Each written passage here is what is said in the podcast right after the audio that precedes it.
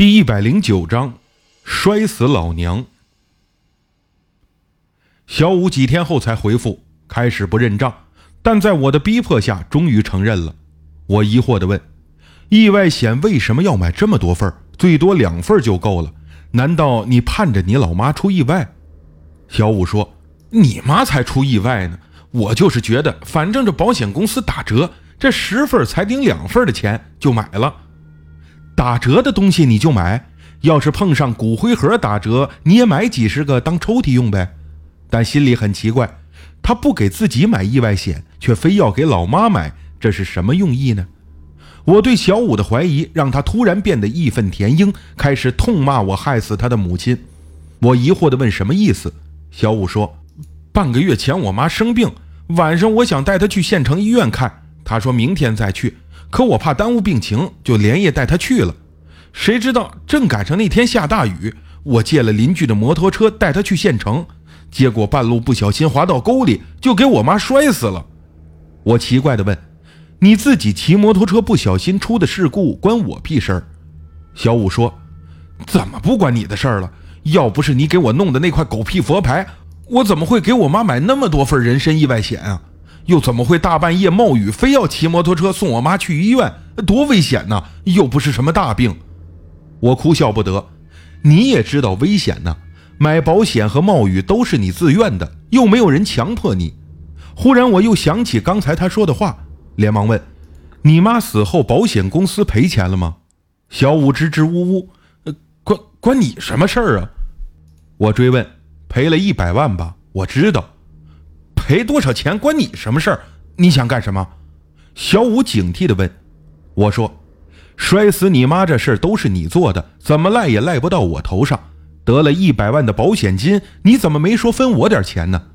小五骂道：“那那是用我妈命换来的钱，是他妈归我的，给给你干什么呀？”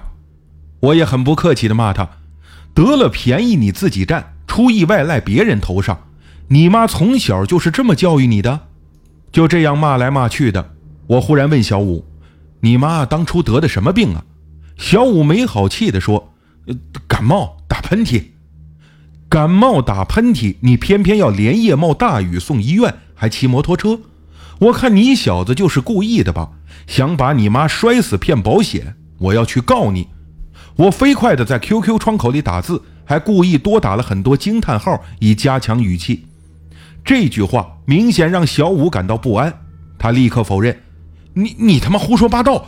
我怎么可能故意往沟里摔啊？再说我的脸还摔破了呢。”我又问：“你家里有摩托车吗？”他打字说有，然后又立刻改口说车坏了。我说：“你家里有摩托车，却向邻居借摩托车出去办事儿，明显是到时候好找借口说别人的车用不惯，所以才摔倒出事儿。我说的没错吧？”小五气急败坏的辩解，随后又毫无逻辑的用脏话骂人。我已经知道了事情的经过，没必要再和他纠缠下去，就吓唬他说：“你向我隐瞒了地址、姓名、电话号码和一切个人信息，但没用。我认识公安局的人，能从你收货的超市找到线索，抓到你。你等着吧，我要告发你故意杀害自己的亲妈，来骗取巨额保险金，就等着蹲监狱吧。”最少二十年，你千万别跑啊！果然和我预料的一样，像小五这种人最怕寻仇或者公安找上门。还没等我打出下一段话，小五的 QQ 头像就变成了灰色。再和他说话，从此后再也没有回复过我。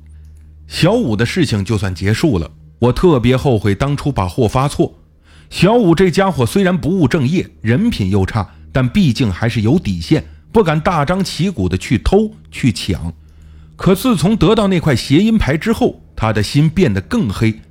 原本贪欲就盛，在阴牌的驱使下，更是无法掩盖，就像用扇子灭火，越扇越旺，最后竟然在自己父母身上动了邪念。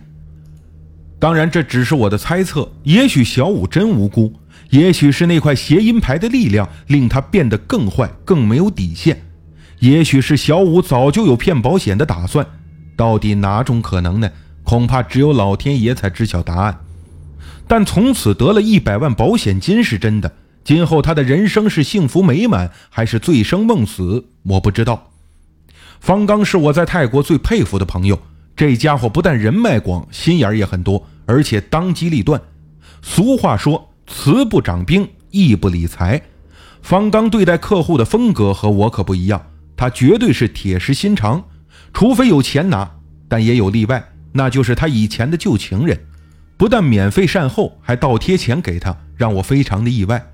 方刚是个复杂的人物，他既黑心又有原则，既沉迷酒色又看破红尘，平时就是个认钱不认爹的奸商，但偶尔说出话来又像一位大彻大悟的老僧。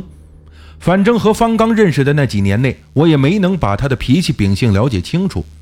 记得那是临近圣诞的时候，泰国和东南亚国家虽然都笃信佛教，但社会在发展，欧美文化对全世界，尤其是亚洲的影响力非常大。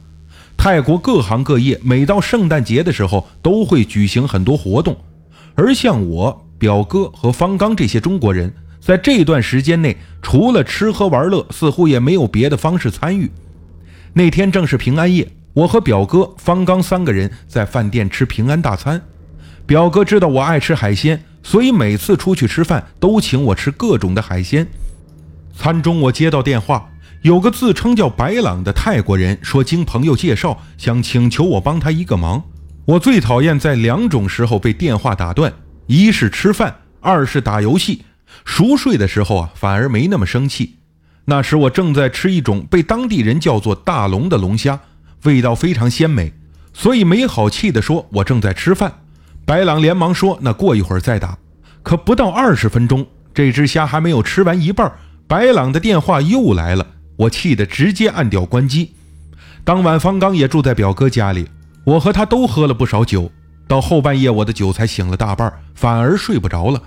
拿起手机玩的时候，才想起白朗的事情，就打电话过去。话筒那边的声音非常吵闹，孩子哭，女人叫。白朗问我能不能接驱邪之类的生意，我连忙说没问题，说他现在要处理一些事情，如果方便的话，他会把家庭地址发给我，希望我这几天能抽时间去他在乌汶的家看看。乌汶距离罗勇比较远，我正在犹豫。